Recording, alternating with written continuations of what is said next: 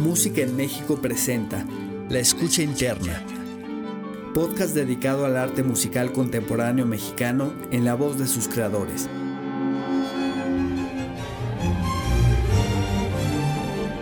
En cada emisión de La Escucha Interna, entrevistamos a un reconocido compositor mexicano. Le haremos preguntas que nos permitirán echar un vistazo a su pensamiento y a la esencia de su música. El nombre del invitado será revelado hasta el final.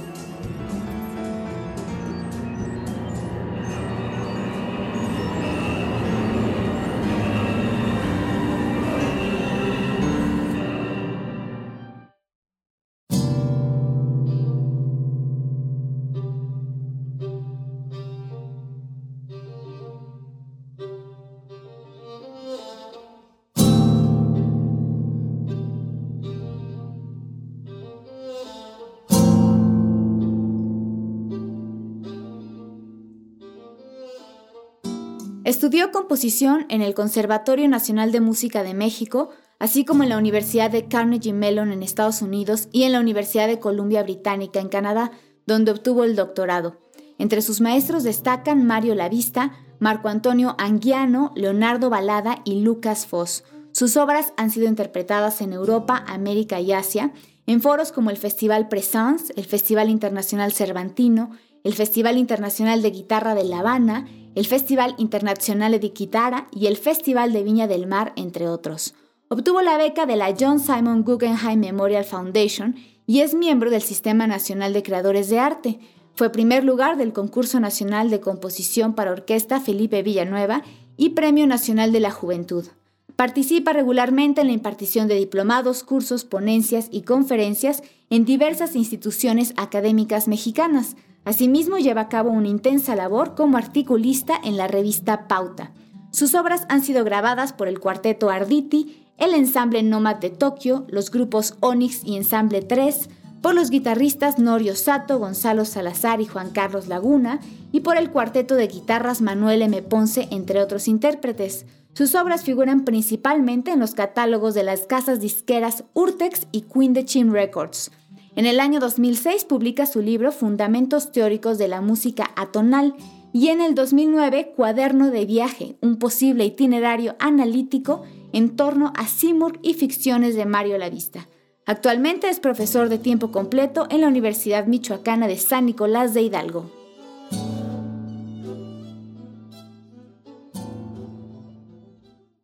¿Cómo surgen en usted las ideas musicales? Proceso que a mí mismo me resulta un poco misterioso, eh, sobre todo a través como un apetito creativo y que se manifiesta mucho en una gestualidad. Me surge mucho al inicio la idea de un gesto musical con sus componentes integrados, grosso modo, digamos, y ese gesto va proliferando en mi mente, en mi imaginario, poco a poco, eso antes de escribir la primera nota, ¿no? O sea, estamos bien en la génesis de, la idea musical. Y de hecho dedico bastante tiempo porque me resulta muy placentero, eh, es como el verdadero inicio del acto creativo, a, a irlo perfilando, puliendo en mi mente, oírlo internamente, y ya que está bastante desarrollado y que las ideas que ese gesto sugieren comienzan a, a manifestarse en mi imaginario, empiezo a, trabajar eh, en la partitura y ayudado de un teclado, que generalmente trabajo con la ayuda del teclado, aunque no soy pianista, eh, es una herramienta eh, útil y también a pesar de que no toco todas esas ideas que esas ideas que están en mi mente en el teclado, sí me, digamos parcialmente lo uso como apoyarme para apoyarme y asegurarme de que lo que estoy oyendo está siendo escrito de manera eh, cercana, ¿no? Pero esta idea como del gesto de, de, una música que va proliferando en función de una idea inicial es lo primero que me surge y me resulta muy muy placentero, decía yo, y, y, le dedico mucho tiempo antes de comenzar a escribir. Otra característica común en mí, no siempre sucede, pero, pero suele suceder, es que en el estado de la vigilia al sueño o del sueño a la vigilia, se me manifiesta como una especie de satori, de revelación.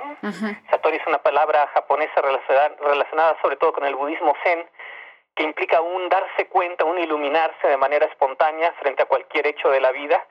Eh, en, esa sensación como de satori, de iluminación, eh, me llega a suceder a veces y es curioso cómo es en el tránsito de uno a otro estado, de la vigilia al sueño o viceversa, y me, y me, y me aparece como ya resuelta, eh, resulta muy, para mí muy satisfactorio cuando eso sucede porque a veces estoy dándole vueltas a alguna idea creativa y no encuentro la solución inmediatamente y que de repente aparezca como revelada, como resuelta, sé que el inconsciente ha estado trabajando y que simplemente como una especie de espejismo, esa sensación de que yo no he hecho ningún esfuerzo para, para conseguirla, pero no lo he hecho por lo menos conscientemente, ¿no? Y, y eso suele sucederme también frecuentemente.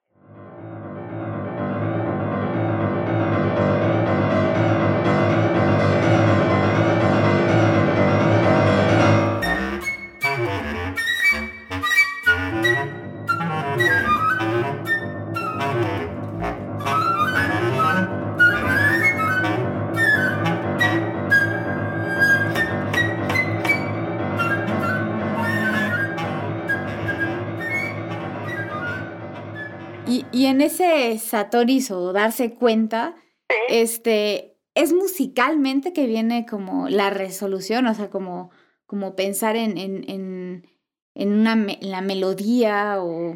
Sobre todo son texturas, porque el elemento melódico, aunque importante, no es tan predominante en mi música. Es decir, sí, pero dentro de este contexto al que me refería inicialmente de gestualidad, suelen estar involucrados elementos rítmicos melódicos de varias voces, de un tejido musical. Mi música suele tener un movimiento interno rítmico y contrapuntístico bastante intenso y a veces aparece ya resuelta esa relación, ¿ves? Entre eh, la textura, el ritmo, la melodía, etcétera, y, y a veces, sí, la propia gestualidad involucrada en el fragmento, ¿no? Claro, después tengo si me siento al piano a trabajar, a veces se transforma, no hay problema, está bien, ¿no? O sea, porque a veces también trabajo con algunas ideas eh, eh, de manipulación matemática de sonoridades, que es un elemento ahora más bien secundario en mi música, pero sobre el cual escribí un libro hace un tiempo, Fundamentos Teóricos de la Música Atonal, que reúne álgebra y música, pero este, pero también ya lo tengo muy introyectado toda esa parte estructuralista y ahora casi no le hago caso. Dejo que me habite cuando se pueda manifestar espontáneamente, como en estos atoris exactamente, o y a veces si la obra es muy compleja, ahora estoy trabajando una ópera que es un encargo del Cervantino, tengo que entregarla en mayo, lo cual hace que tenga que trabajar a marchas forzadas casi cada día, no estoy exagerando, tengo que avanzar eh, de manera clara porque si no, no llego a la fecha límite. En esos casos suelo hacer un mapa de sonoridades expresada matemáticamente a nivel numérico, porque me ayuda a mantener una guía de las sonoridades más importantes eh, a lo largo de la obra, porque si no una obra tan grande, digo, finalmente por lo menos tendrá que durar 50 minutos, ¿no? eso en términos de partitura, de, escritura musical es mucho, ¿no? Sí, claro. En esos casos, obras muy amplias, eh, sí mantengo como una especie de bitácora de las sonoridades más representativas expresadas a nivel numérico y en operaciones como la transposición, la inversión y algunas otras cuestiones derivadas del post dodecafonismo, post-serialismo, pero no quiero sobreenfatizar ese elemento porque en realidad es más bien secundario y es más como, como me decía hace un rato, una bitácora para obras a largo plazo. Me resulta mucho más íntimo, mucho más personal estas expresiones como espontáneas de iluminación creativa que los elementos que juegan las matemáticas en mi propia música.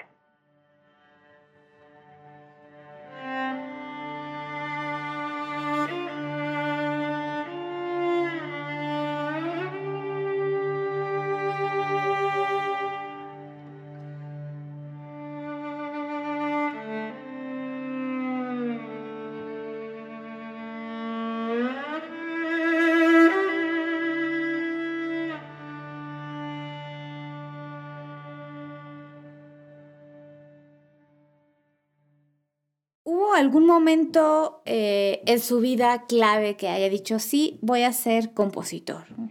Yo quería dedicarme a la música desde la adolescencia.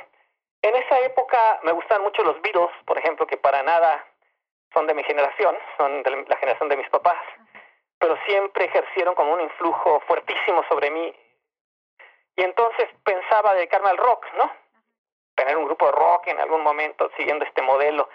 Y ya entrando al Conservatorio Nacional en 1981, creo, eh, eh, fui derivando hacia la música académica que ya oía y me, me, gustaba, pero no tanto como el rock, ¿no? Y desde entonces eh, me interesé en la música, estando en la, en la, preparatoria, en el CCH, y tenía yo directamente el paso, el pase a la UNAM, me hubiera interesado también estudiar filosofía, fue otra de mis pasiones. Sin embargo, creo que fue una decisión no haber entrado a, eh, haber hecho una licenciatura paralela en filosofía porque finalmente la composición fue un, pues, una labor de tiempo completo muy obsesiva y muy eh, intensa, ¿no? Apasionante. Pero es más que un momento dado, pues justamente comento todo esto porque fue como un proceso que, que comienza en mi adolescencia o en mi pre preadolescencia, en, en, mi, en, la pasión que la música pop, eh, el rock de la época eh, o anterior suscitaba en mí, ¿no? Sí. Entonces fue un proceso paulatino, digamos. ¿Y en qué obra está trabajando ahora mismo? En la ópera, en la ópera. que me encargó el Cervantino, Jorge Volpi, Ajá. Eh, con texto, un libreto de Luis Ayón, un dramaturgo cuyo trabajo me encanta, ya habíamos estado juntos en un proyecto anterior en 2006, Ajá. aunque él trabajó en esa época con el compositor Jorge Torres, porque era un proyecto, se llamó Use Vías Alternas, una ópera en la cual participamos cuatro compositores y cuatro dramaturgos, fue fantástico. Y ahora justamente estamos juntos otra vez en esta ópera que se llama Bufadero, Ajá. y que es una ópera con grupo de cámara, cinco instrumentos en escena, realmente muy íntima, violín, cello, piano, flauta y contrabajo, y sí, como cuatro o cinco cantantes que hacen diversos roles. Y es esta, esta obra que comentaba que me está resultando pues un trabajo muy, muy eh, fuerte porque pues me comencé a trabajar en ella en septiembre y tiene que estar lista con todo y partes, partichelas, todo este para mayo, ¿no? Para y se estrenará en en octubre de 2016 en el en próximo en el Cervantino.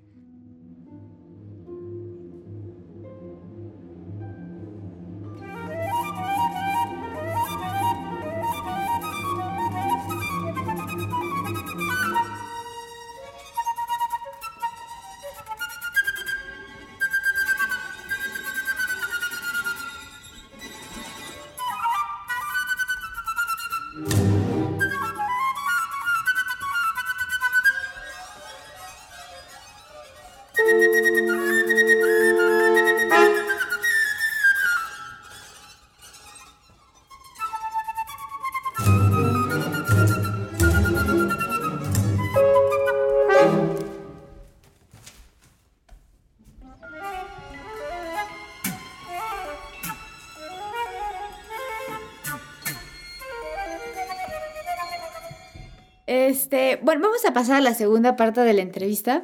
¿Cómo no? Eh, aquí yo voy a decir una palabra o dos Sí.